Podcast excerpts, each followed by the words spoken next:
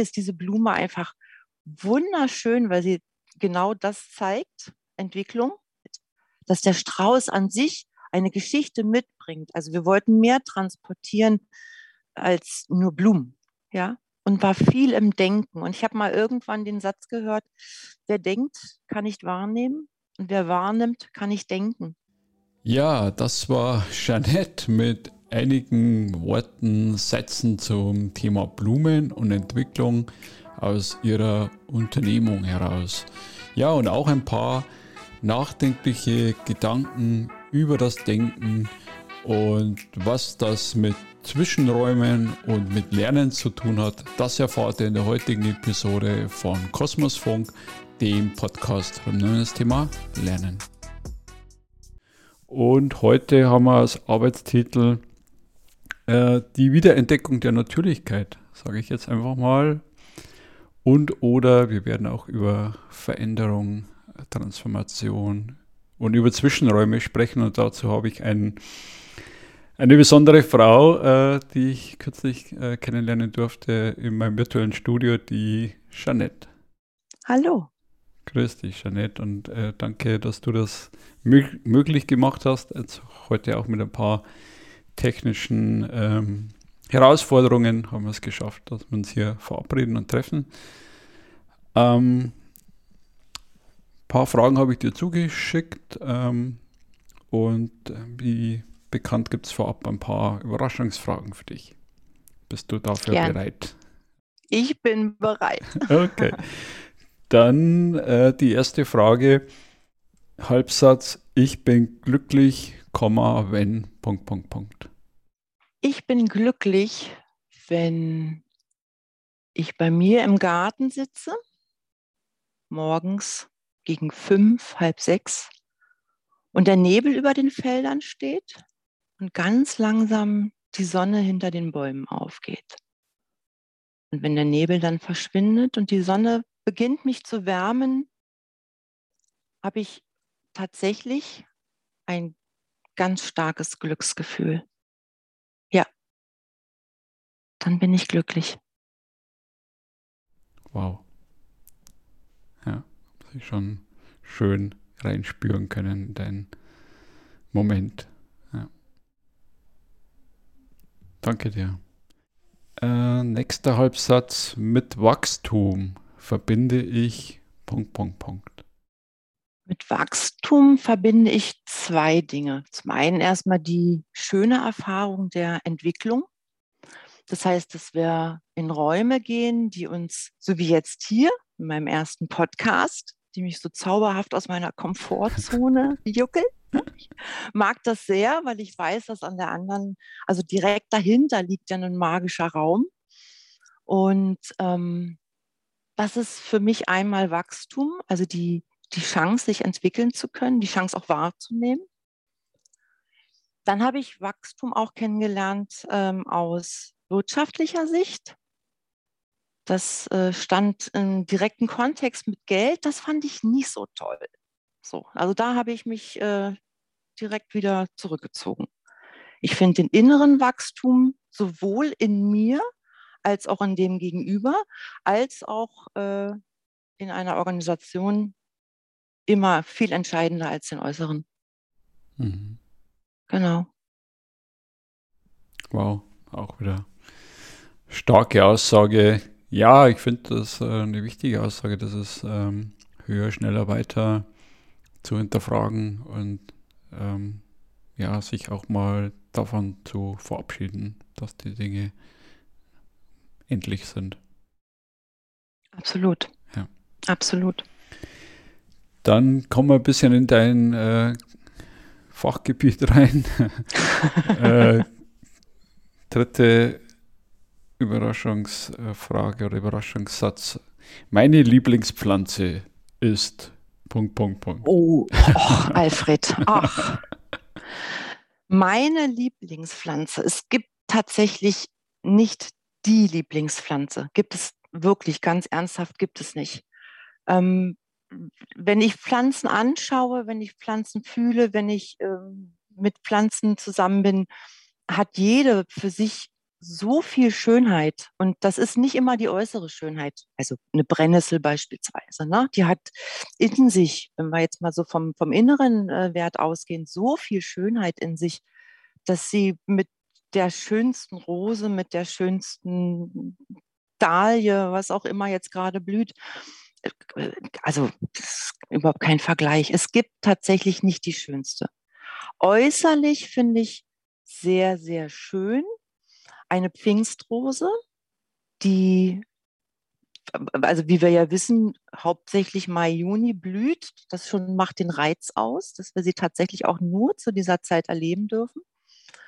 Zum Zweiten gibt es eine Pfingstrose, die hat den Namen Command Performance. Bei uns hieß sie, genau, bei uns hieß sie früher nur der Commander. Und der Commander, den darf man sich vorstellen, ist eine Kugel als Knospe. Und die Knospe selbst ist nicht größer als ein Euro-Stück vielleicht. Und wenn du sie anschneidest und in die Vase stellst, dann beginnt sie sich langsam Tag für Tag zu öffnen und zeigt die Farbe Pink.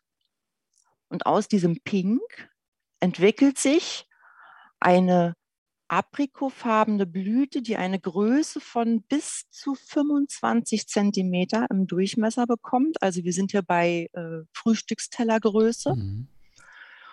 Und aus diesem Pink wird ein Aprikot, ein Creme, bis sie dann nach zwei Wochen ungefähr auseinanderfällt.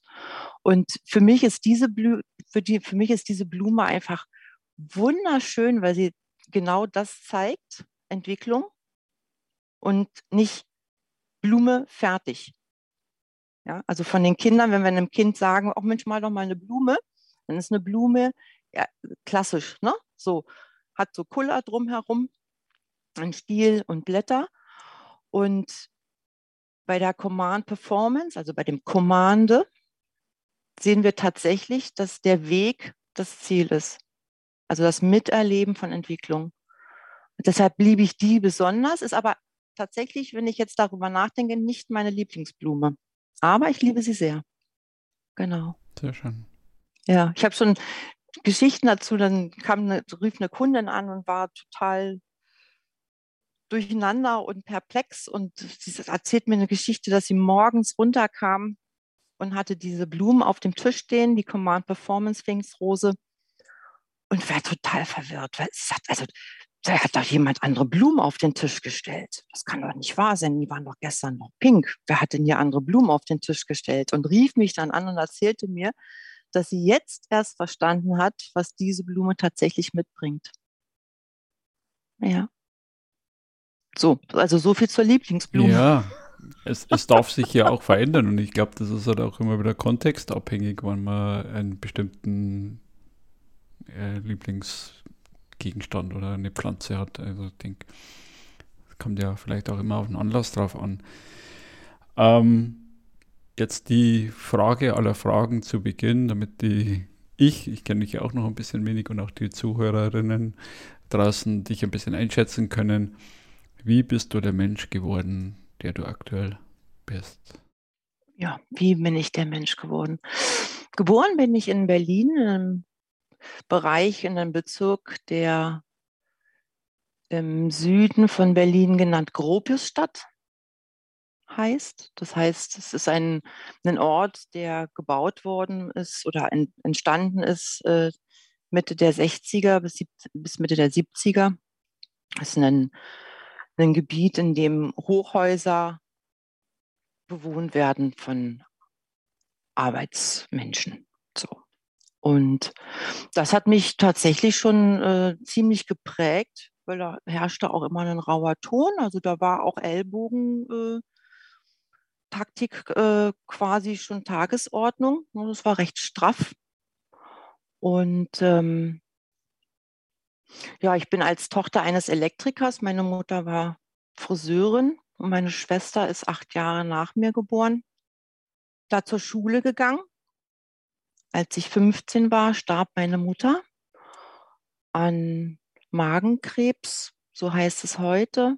Eigentlich, es ging recht schnell. Also sie hat im August haben sie festgestellt, dass sie Magenkrebs hat und im November war sie dann äh, ist sie dann an äh, Streukrebs verstorben.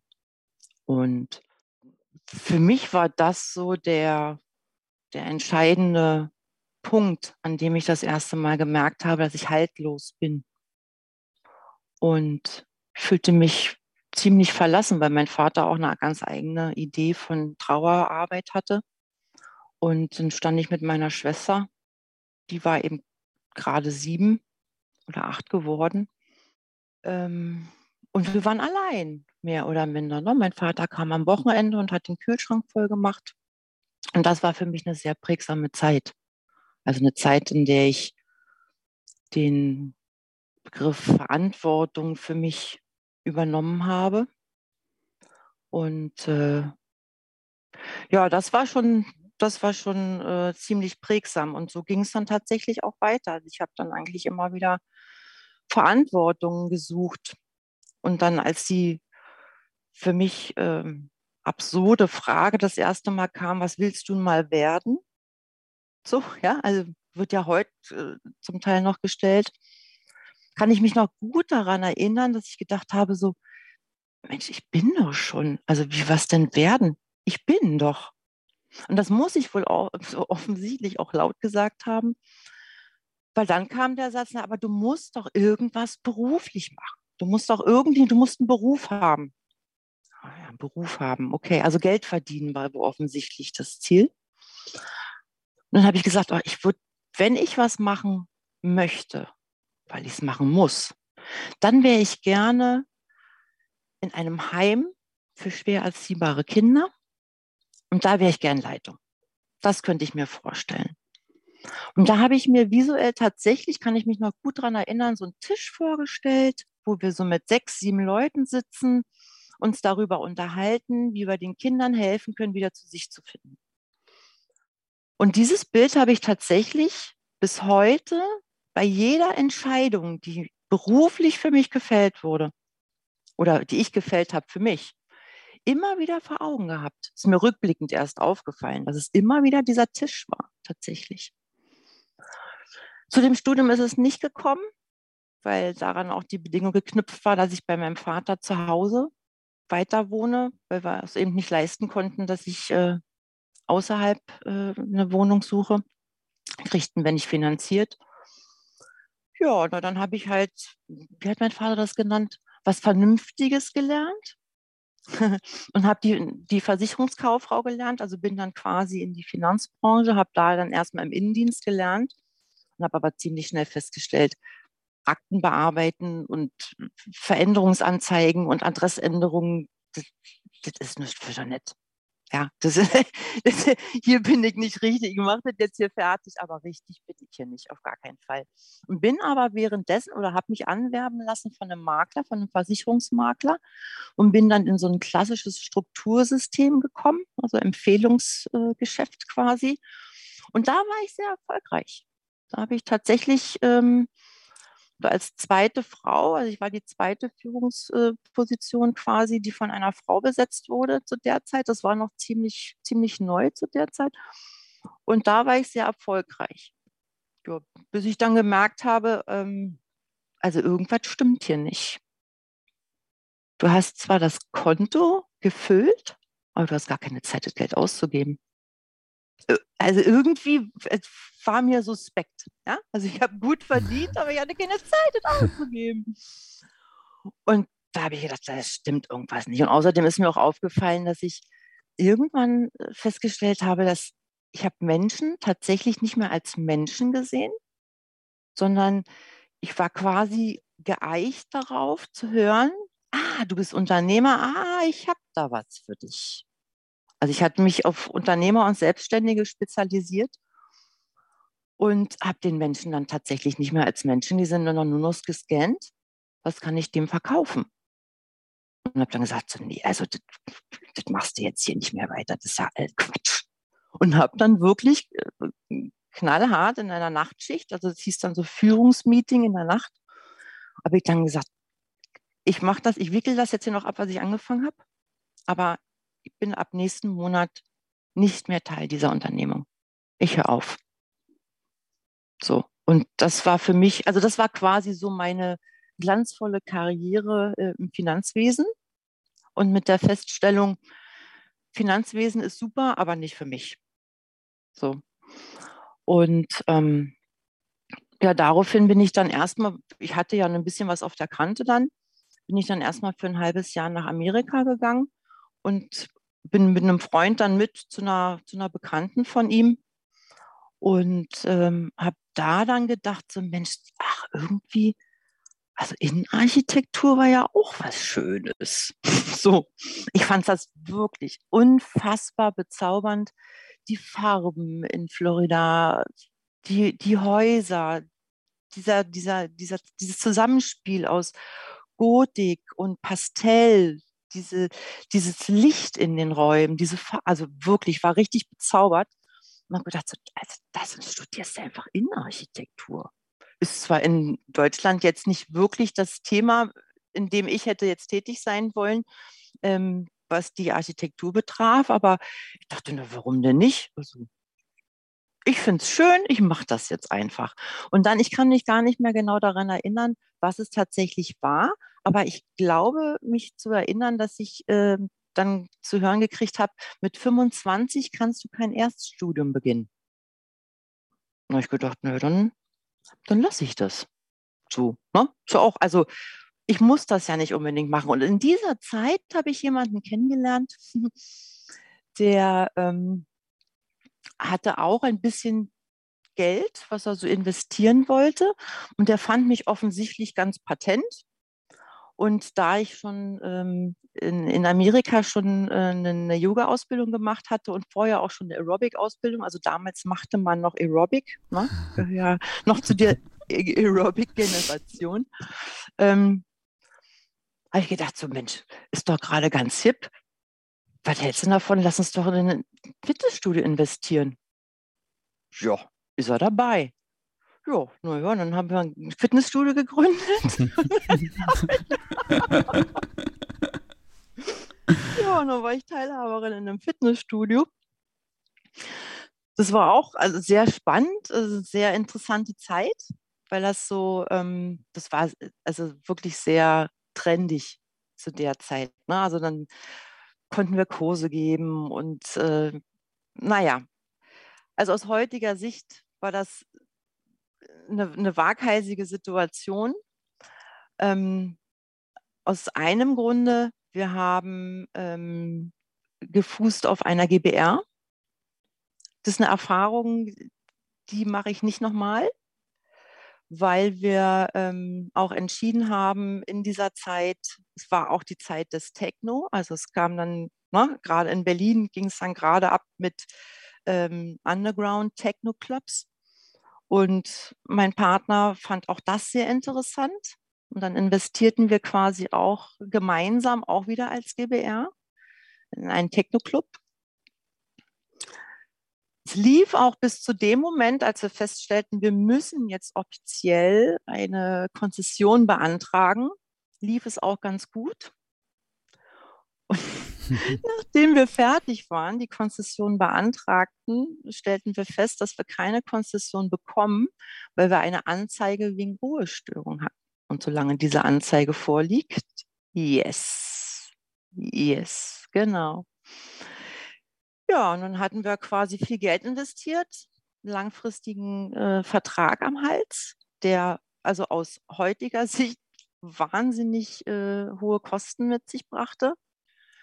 Und äh, wir hatten eine Brauerei, deren, dessen Kredit wir abzahlen mussten.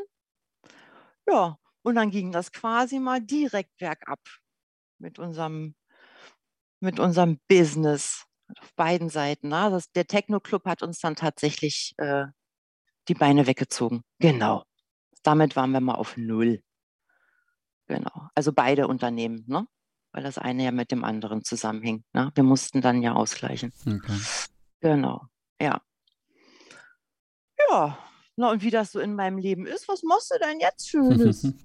ja, und dann habe ich mich daran erinnert, dass ich die Frage der Kreativität für mich noch gar nicht beantwortet hatte. Also irgendwie schlummerte in mir immer noch so diese wilde Architektin. So. Und dass es mit dem Studium nicht klappt, okay, das wusste ich, das habe ich auch abgehakt. Und dann habe ich gedacht, so, ach Mensch, die Natur ist auch schön. So, Gärtnerin, ah nee, Gärtnerin nicht unbedingt. Ich war sowieso, ich hatte einen Garten zu der Zeit schon, einen Biogarten. Aber das mit den Blumen wollte ich schon wissen, wie das so geht. So große Veranstaltungen, große Hochzeiten, Kongresse. Ne? Das also fand ich auch schon ziemlich spannend. Ich wollte wissen, wie das geht. Ja, dann habe ich noch eine Ausbildung als Floristin gemacht. Und in diesem Beruf bin ich dann auch sehr lange geblieben. Genau, ja, genau bis ich dann Mama wurde. Da bin ich, dann habe ich mich ein bisschen zurückgezogen. Und dann, wie das so manchmal ist, kam von meiner ähm, Kollegin, also wir haben zusammen gegründet, kam von meiner Kollegin die Idee, sie würde gern aussteigen, komplett. Und entweder würde ich dann jetzt hier allein bleiben oder wir würden halt verkaufen. Und dadurch, dass es eben direkt bei mir nebenan sehr praktisch war, ich den Kleinen hatte, dachte ich so, ah, so ganz ohne möchte ich jetzt auch nicht sein.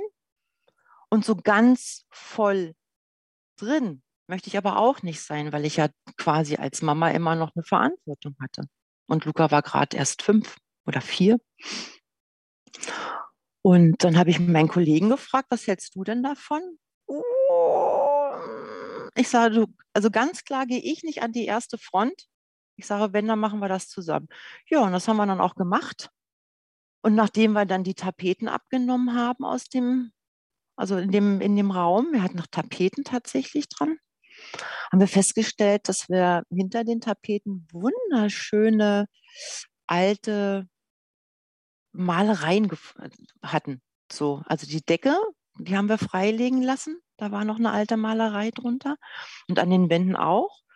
Und in dem Moment, als das freigelegt war, der Raum komplett frei war, haben wir das erste Mal gesagt, yes. Und hier können wir ganz genau anfangen, uns selbst zu entwickeln. Mhm.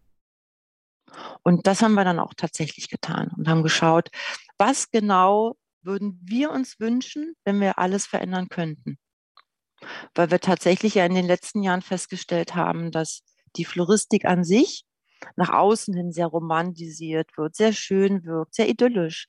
Und tatsächlich ist sie das hinter den Kulissen nicht. Die Blumenbranche ist, naja, also aus heutiger Sicht ist noch viel zu tun. Ist viel zu tun. Und das haben wir dann auch gemacht. Genau. Wir haben dann Stück für Stück geschaut, wie wir das modernisieren können, das gesamte Geschäftsmodell. Es war ja doch sehr traditionell, ist heute noch sehr traditionell. Fachkräftemangel ist wie überall ein großes Thema. Und dabei darf man auch nicht vergessen, dass den Florist mit dem, mit dem, mit dem äh, Mindestlohn quasi ja erstmalig überhaupt den Mindestlohn bekam. Ne? Also bevor wir übernommen haben, war ein Stundenlohn von 5 Euro in einem Blumenladen üblich. Das ist gefühlt nicht lang her. Genau. Ja, und das haben wir dann ein paar Jahre gemacht und haben uns entwickelt und haben uns auf die Zukunft gefreut und sind dann aber auch an ein paar Grenzen gestoßen, weil wir entschieden haben, wir würden gerne aus dieser Selbstständigkeit eine Unternehmung machen, also Unternehmer sein und haben dafür eine GmbH gegründet, um dem Ganzen einen übergeordneten Sinn, eine übergeordnete äh, Funktion, etwas, was größer ist als wir, ähm, zu überstellen. Und ähm, haben dann die Unternehmung auch benannt und haben dann leider nach einem Dreivierteljahr einen Prozess verloren und haben die Markenrechte nicht bekommen. Und das hat uns für, also aus unserer Sicht einen sehr hohen fünfstelligen Betrag gekostet. Und dann waren wir schon das erste Mal gesagt, so, oh Mann, jetzt echt alles nochmal neu formulieren. Also komplett war ja alles, es fußte ja alles auf diesen Namen. Und da kam wir das erste Mal ins Überlegen, ob das jetzt wirklich tatsächlich der richtige Weg ist, den wir hier gehen. Und dann habe ich ja in meinem Post auch geschrieben, dass irgendwie hat sich so ein Trojaner bei mir ins System geschlichen. Ich glaube, mit diesem Wort Start-up kam das. Es kam ähm, so in diese Agilitätsmomente. Und ähm, das Wort hieß skalieren. Und das hat tatsächlich wirklich viel vergiftet bei uns. Weil ich die einzige auch tatsächlich im Unternehmen war. Wir waren ja inzwischen auch schon, wir hatten schon mehrere Mitarbeiter. Wir hatten äh, viele Freelancer, mit denen wir gearbeitet haben. Und die waren bisher ja alle gewohnt, im traditionellen Bereich zu arbeiten. Wir haben das zwar modernisiert, haben das auch umformuliert, die Prozesse auch. Wir haben alles agil gemacht, gar keine Frage. Skalieren ist aber für diese Branche, für das, was wir vorhatten, tatsächlich kein Thema. Weil die Blumen, die wir, die wir verkauft haben, also zum einen erstmal waren es äh, in den Anfängen nicht so, aber im Nachhinein waren es hauptsächlich Bioblumen und mir war immer wichtig, dass die Blumensträuße, die wir, die wir äh, binden lassen, immer eine gewisse Lebendigkeit mitbringen. Und wichtig war, dass jede einzelne Blume für sich einen Raum hatte, um zur Wirkung zu kommen, um zur Geltung zu kommen, eine Leichtigkeit mitbringt, eine Geschichte erzählt, dass der Strauß an sich eine Geschichte mitbringt. Also wir wollten mehr transportieren als nur Blumen. Und ähm, dass sich das nicht in eine Kiste pressen lässt, das mussten wir dann echt wirklich knallhart feststellen. Und tatsächlich haben wir hier in Berlin auch äh, die Herausforderung, wir haben ja sehr lange dieses Inselleben gehabt. Und wir mussten ja quasi alles so importieren und reinbringen und haben ja selbst gar nicht, äh, gar nicht wirklich Landschaft, äh, Landwirtschaft um uns herum gehabt. Und wir waren ja nie Selbstversorger. Und dadurch haben wir auch äh, keinerlei Möglichkeit gehabt, auf Gärtner zurückzugreifen. Jetzt so langsam, glücklicherweise entwickelt sich einiges.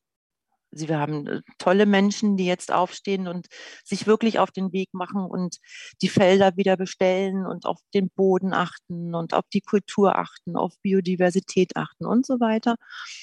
Aber gefühlt ist es für mich ewig lang her, aber es ist ja tatsächlich, das sind zwei Jahre, es ist nicht lang her, ne, dass wir uns entschieden haben, auszusteigen. Genau. Ja, und dann habe ich auch da wieder die Entscheidung getroffen, für mich getroffen, ich möchte das so nicht mehr. Und dann hat es noch mal einen Moment gedauert, weil mein Partner sagte, Mensch, aber das, wir könnten doch und das, na, so das festhalten. Na, er konnte und wollte nicht unbedingt loslassen, weil wir wirklich auch gute Dinge geschaffen haben. Und dann aber letztendlich haben wir doch die Entscheidung getroffen. Es ist besser für uns, für jeden Einzelnen und besser fürs System, für unser System. Wir, was ich nicht erwähnt habe, wir sind ja ein Paar auf dem Weg geworden. ja, ist doch schön. Genau, genau. Schöne Entwicklung. Ja. Ja, und wir haben sehr gern miteinander gearbeitet, wir haben gut miteinander gearbeitet und wir wissen auch, dass wenn wir zusammenarbeiten, egal was wir tun, sind wir immer besser. Immer. Und das ist auch eine wichtige Erkenntnis, die wir haben. Tatsächlich haben wir aber auf diesem Weg auch feststellen dürfen, dass wir uns wirklich verloren haben. Wir hatten uns dann irgendwann nicht mehr. Wir hatten, ich war kaum noch Mutter, war kaum noch Partnerin, Freundin eh schon nicht mehr.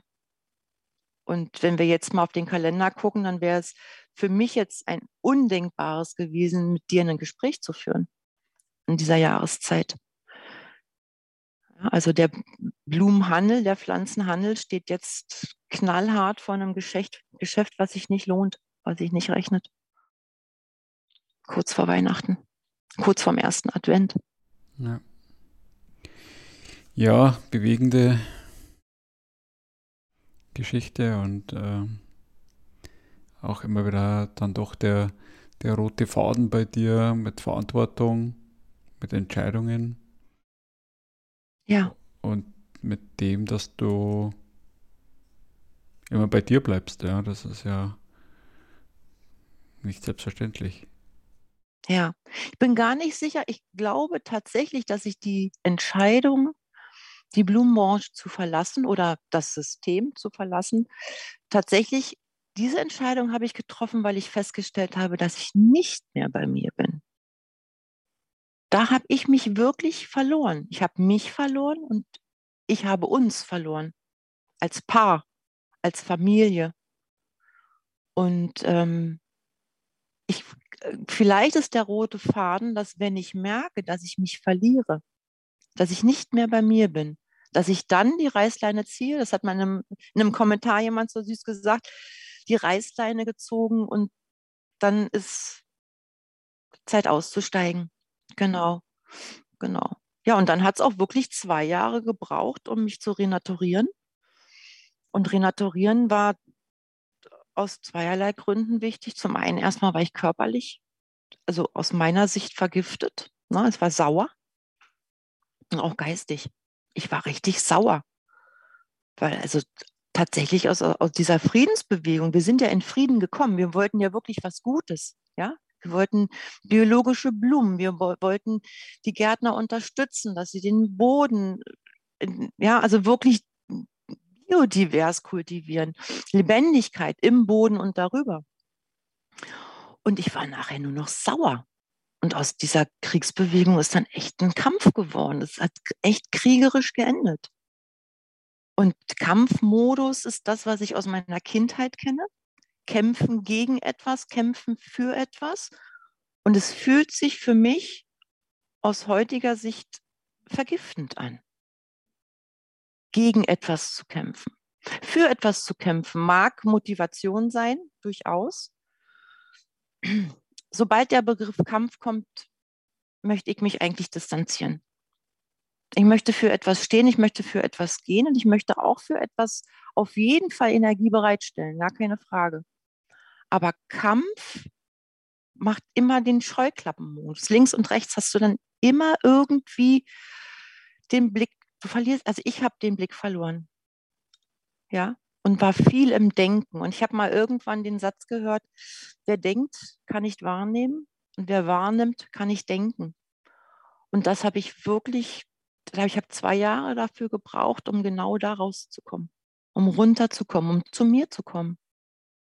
Ja, um zu meinem ursprünglichen Zustand zurückzukommen, welcher das auch immer ist. Ich glaube, dass ich ähm, in der Zeit auch die Möglichkeit hatte, die Chance hatte, nicht nur zu mir zu kommen, zu Jeanette, die ich vor der, vor der Reise war, vor, der, vor dem Kampf, sondern ich glaube, dass ich tatsächlich die Chance hatte, noch näher mir nahe zu kommen. Viel näher. Also wirklich zu mir zu kommen. Mir die Frage zu beantworten, wer bin ich eigentlich? Wofür genau bin ich hier? den Platz, meinen Platz auf dieser Welt. Das war für mich tatsächlich eine sehr bewegende Frage, die ich immer wieder, immer wieder gedreht habe und immer wieder gerührt habe. Während ich in meinem Garten saß und meine Bienchen beobachtet habe, meine Schmetterlinge und meine Schnecken aus dem Garten getragen habe. Genau. ja. Ja. Ja. Genau da, da sind wir noch bei der Frage, äh, die, die sich mir gestellt hat, in, auch in der ersten Begegnung mit dir äh, oder auch in dem, was du zum Thema Glück äh, formuliert hast. Welche Energiequellen hast du denn für dich entdeckt oder hast du vielleicht auch schon immer in deinem Leben? Wo ziehst du deine Lebendigkeit? Du beschreibst das immer so schön auch. Wo ziehst du die hier jetzt auch vielleicht aktuell? Also meine Lebendigkeit ergibt sich eigentlich oder zeigt sich immer wieder, dass die Energiequelle da Begegnungen sind. Mit Menschen, aber auch mit Natur. Das kann ganz vielfältig sein. Das kann das Sitzen am See sein. Dass ich, wenn ich auf den See schaue und sehe, wie sich Dinge im Wasser spiegeln, wie die Vögel über den See hinter den Bäumen verschwinden, dann spüre ich tatsächlich, dass ich lebe. Und ich glaube, dass es Momente sind, in denen ich das Gefühl habe, dass ich Teil von diesem, nenne es jetzt mal pathetisch, großen Ganzen bin. Aber es ist für mich wirklich auch am Meer zu sitzen und die Wellen zu beobachten. Ich bin Kitesurferin. Wenn ich vor den Wellen sitze, mhm. dann ist das für mich die Frage, was genau passiert da? Welche Energie kommt? Weil ich muss ja als Kitesurfer muss ich ja quasi, äh, erstmal sitze ich ja am, am, am Wasser und beobachte das Meer, um zu verstehen, welche Energie haben wir denn heute? Kann ich überhaupt rausgehen? Sind wir offshore, onshore? Also was passiert jetzt da tatsächlich? Ne? Wie ist der Wind? Wie verhält sich der Wind? Und diese Beobachtungen, und das ist, glaube ich, das, was ich hauptsächlich tue, wenn ich lebendig bin, beobachten. Mhm. Diese, äh, das sind für mich Energiequellen. Und wenn ich mit Menschen zusammen bin, dann sind da Energiequellen, wenn ich merke, dass sich Resonanz ergibt. Also als wir uns kennengelernt haben beispielsweise und uns über einen Begriff unterhalten haben, der glücklicherweise immer mehr Einzug erhält, auch auf spiritueller Sicht, wenn man das jetzt mal so nennen darf, die Selbstliebe, ähm, sich über einen solchen Begriff auszutauschen und ehrlich auszutauschen und über Liebe zu reden, ist für mich tatsächlich eine Energiequelle. Und irgendwann habe ich gedacht, vielleicht bin ich ja die Quelle selbst. vielleicht, vielleicht, vielleicht steckt auch alles in mir.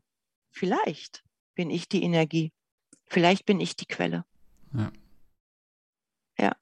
Denn tatsächlich gelingt es mir mit Übungen morgens einen ganz guten Energiepegel aufzubauen und den auch dann zu halten. Ich brauche das tatsächlich manchmal auch am Mittag noch.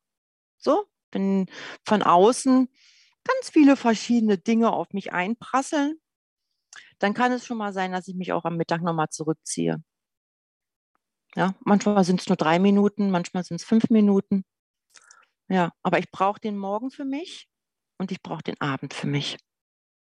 Ja, damit in der Nacht tatsächlich Ruhe einkehrt. Ja. Ja, also da hat man jetzt äh, ein paar Parallelen, weil ähm, das Thema Wasser, Fluss lesen hat man tatsächlich auch mit der, mit der Smara schon beim, beim Fliegenfischen. Mhm. Ähm, dass man da auch das, das Wasser lesen muss und beim Thema Beobachten auch ein schönes Gespräch mit dem Cavaglia, also der hat ja auch äh, kommentiert bei dir aus der Schweiz, äh, der eben äh, diesen Dreiklang beobachte, warte, handle, ja. Und, ja. Und, und das ist für mich auch so ein, so ein Mantra, äh, wie du eben sagst, ähm, im Sein sein, also das große Wort Achtsamkeit oder Mindfulness, ähm, das, um das geht's und ähm, da kommt dann auch die Resonanz und zum Thema Selbstliebe ist hinter mir das, das äh, Gedicht von, von äh, Charlie Chaplin, als ich mich selbst zu lieben begann, zum 75. Geburtstag.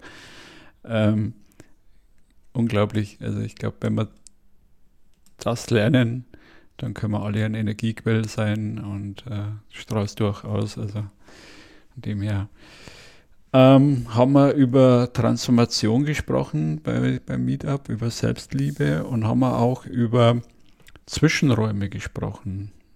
Ja. Das ist ja auch äh, heutzutage, sagen wir mal, Raum geben und manchmal vergessen wir vielleicht auch den Zwischenraum, wo passiert Kommunikation, wo passiert Resonanz, also was ist für dich da das Spannende an, an, an dem Begriff? Also Zwischenräume letztendlich sind ja nichts anderes als der, die Beziehung zwischen zwei Dingen. Das ist der Zwischenraum. Und mir ist aufgefallen, also gerade in der Zeit, in der ich sehr zurückgezogen war, also wir haben ja alle in den letzten Monaten erlebt, was es bedeutet, mal sich zurückzuziehen, ist mir aufgefallen, dass die Welt sich unfassbar schnell dreht. Also wir, wir sind draußen bei uns am See, äh, am Wald. da fliegen die Vögel und da zwitschern. Ja, also das ist tatsächlich sehr, sehr, sehr ähm, unaußen, will ich mal sagen. Wir hatten da tatsächlich kein Außen. Wenn wir mal zum Einkaufen gefahren sind, dachten wir, oh mein Gott, im Dorfladen ist das voll hier, ne? Mhm. wir waren ja, wir waren ja über ein halbes Jahr nicht in Berlin. Und dann hier in Kreuzberg zu sein, also wir wohnen hier in Kreuzberg, das ist schon äh, echt eine andere Hausnummer. Und ähm, wenn man dann so aus dieser, aus dieser Zen-Atmosphäre kommt, will ich es mal nennen, dann ist es doch sehr auffällig, wie schnell sich alles dreht und wie schnell Menschen sich bewegen, wie schnell Menschen reden. Mir fällt das auch auf, mein Sohn beispielsweise, der ist jetzt 13, der darf anderthalb Stunden Computer, ein Computerspiel machen. Und wenn er aus seinem Zimmer kommt, nach dem Spielen, spricht er unfassbar schnell. Unfassbar schnell. Also so, dass ich schon in Teilen sage, Luca, bitte, sprich ein bisschen langsamer. Mami kann dir kaum folgen, so schnell. Und ich glaube, dass wir uns ein bisschen verrannt haben inzwischen. Dass wir eben, wir wischen schnell nach links weg, ne? Und wir seppen und sippen und also ich, das, ist, das hat alles seine Berechtigung. Wir gehen aber kaum mehr in die Tiefe. Bei meinen Posts merke ich jetzt, ich bin ja jetzt gerade erst mutig geworden und ich merke, wie tief die Menschen doch berührt sind.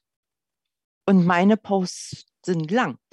Ja, du, du hast ja geschrieben, ne? also es geht jetzt gar nicht um Länge oder Kürze, aber sich mit einem langen Post auseinanderzusetzen, das ist tatsächlich in der heutigen Zeit nicht mehr gang und gäbe. Und das fehlt uns, uns mit Menschen auseinanderzusetzen, uns Geschichten zu erzählen.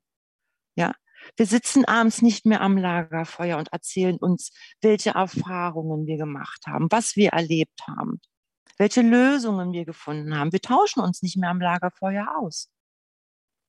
Wir schicken nur noch schnelle Nachrichten. Ja, wir verabreden uns per Telefon. Ich rufe dann nochmal an. Ja, also ich, ich, wünsche mir nicht die Zeit zurück, dass wir zur Telefonzelle laufen mussten. Aber, aber tatsächlich ist es ja so, also es wir haben ja das Polit es gibt ja Naturgesetze, Polaritätsgesetz, nichts ist ohne sein Gegenteil wahr. Auf der einen Seite ist es natürlich total super, dass wir Handys haben, gar keine Frage. Auf der anderen Seite aber kann ich mich daran erinnern, was ich für ein Gefühl in mir getragen habe, als ich mit meinem Opa zur Telefonzelle gelaufen bin, um meinen Papa anzurufen und wusste, der sitzt und wartet an der anderen Leitung. Und da war ich in Nordrhein-Westfalen bei meinen Großeltern und mein Papa war hier in Berlin. Also wir waren weit weg und die Hand von meinem Opa kann ich heute noch spüren. Auf dem Weg zur Telefonzelle. In Vorfreude gleich meinen Papa zu hören. Und das ist nach meinem Ermessen das, was uns fehlt. Das Spüren der Hand der Weg dahin, die Vorfreude und klappt. Jetzt hören wir uns. Und dann ein Gespräch zu führen und zu wissen, wenn du gehst, ist wieder gut. Heute geht alles sehr, sehr schnell. Und ich auf der einen Seite befürworte, also auch da wieder, nichts ist ohne sein Gegenteil war, wir brauchen Schnelligkeit an einigen Stellen. Wirtschaftlich gesehen, wir wissen, dass der Klimawandel keine, keine Geschichte ist. Wir müssen schneller werden. Wir müssen größere Schwungräder bauen. Und da zählt wirklich mal höher, schneller, weiter, aber konzentriert jetzt mal ernsthaft dran arbeiten. Ich bin fürs Spielen, keine Frage. Ich liebe Spielen. Und wir dürfen auch hier spielen, aber ernsthaft. Jetzt mal da gilt dann mal schnell. Ja. Schön. Schöner Bogen. Cool. Und äh, ja, jetzt von, von meiner Sicht aus nochmal so die, die abschließende Frage an dich. Ähm, Habe ich jetzt irgendwas vergessen zu fragen, was du gerne gefragt werden wolltest? Nein, nein. Vielleicht ist es nochmal interessant, dass ich an einem Buch schreibe, die Emanzipation, Emanzipation der Zwischenräume. Ob der Titel so stehen bleibt, wissen wir noch nicht. Der Verlag ist da noch nicht ganz klar, aber ich mag den Begriff sehr gerne, weil ich glaube, dass wir diese zwischenmenschlichen Räume tatsächlich jetzt mal wieder nach vorne bringen dürfen. Also wir brauchen da tatsächlich eine Emanzipation. Also begonnen hat meine Idee da eigentlich mit der Frage nach Pause. Sind wir denn alle verrückt geworden? Ne? Verrückt im Sinne von raus aus. Und wir kommen im Moment aus diesem, aus diesem Kreislauf, diesen Konsumtion und Produktionskreislauf und wir Menschen immer so mittendrin. Ne? Also wir drehen uns quasi ständig im Kreis, produzieren, produzieren und konsumieren, konsumieren. Und ich stellte mir anfangs die Frage, ob es tatsächlich nicht daran liegt, dass wir uns einfach keine Pause mehr gönnen. Ne? Wir haben zwar nach dem mal, Arbeitsgesetz sagt natürlich ganz klar, du musst dir eine Pause nehmen.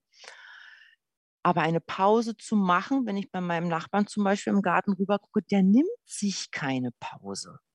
Weil aus seiner Welt ist es sehr ehrbar, immer zu tun zu haben. Ja, er muss immer was zu tun haben. Ich sage, Mensch, Klaus, nun setz dich doch mal eben hin. Komm, wir trinken mal einen Kaffee. Naja, ich muss das noch machen, das noch machen, das noch machen. Und ich glaube, das hat sich so ein bisschen übertragen in die heutige Generation busy, busy, busy zu sein, produzieren, produzieren, produzieren. Und wir merken leider nicht, wie wir bei unserem ganzen Produktionswahn tatsächlich viele Werte zerstört haben. Also Wertschöpfungskette dürfen wir auch gerne mal umformulieren in wirklich, welche Werte wollen wir denn schöpfen? Welche Werte wollen wir produzieren? Ja, und da sind wir auch wieder bei der, bei der Natürlichkeit wie zu Beginn, weil ich schon wahrgenommen habe in meiner Kindheit auch, dass ähm, die Menschen damals sehr wohl ihre Ruhepausen gemacht haben. Den Jahreszyklus eines Landwirts, der jetzt praktisch im Winter eben zur Ruhe kommt und sich seine Pausen gönnt. Der Vater, der mal ein Mittagsnickerchen gemacht hat auf dem, auf dem Kanapee, äh, das äh, genau diese Phasen müssen, dürfen wir uns wieder nehmen und Schlaf, habe ich letztens auch in einem Podcast gehört, ist produktiv. Schlaf ist produktiv und wichtig für, die, für unsere Lebendigkeit, wie Absolut. wir sagen. Absolut. Das finde ich so wertvoll, äh, das wieder zu entdecken. Ich freue ja, mich auf dein, dein Buch. und dann den, den nächsten äh, Podcast mit dir und äh, wir verlinken natürlich überall, wo man dich findet. Vielleicht auch in Berlin-Kreuzberg. Äh, Republika ist nächstes Jahr wieder. Ja. Da kann man äh, die Jeanette mit Sicherheit äh, antreffen, besuchen, begegnen, zufällig in Resonanz gehen, wie auch immer. Sehr gern. Ich sage vielen, vielen Dank für deine Zeit, Jeanette. Ich danke dir. Danke, dass ich hier sein durfte. Danke dir, dass du da warst. Ja, ich hoffe, unser lautes Denken zum Thema Natur, Natürlichkeit, Leben und Arbeiten in und mit Zwischenräumen hat euch inspiriert und vielleicht auch zum Nachdenken gebracht. Wenn ihr mit uns, mit Janette und mir in den Austausch gehen wollt, freuen wir uns und ich freue mich, wenn ihr beim nächsten Mal wieder einschaltet. Bis dahin, eine gute Zeit, bleibt gesund, euer Alfred Ziedelmeier.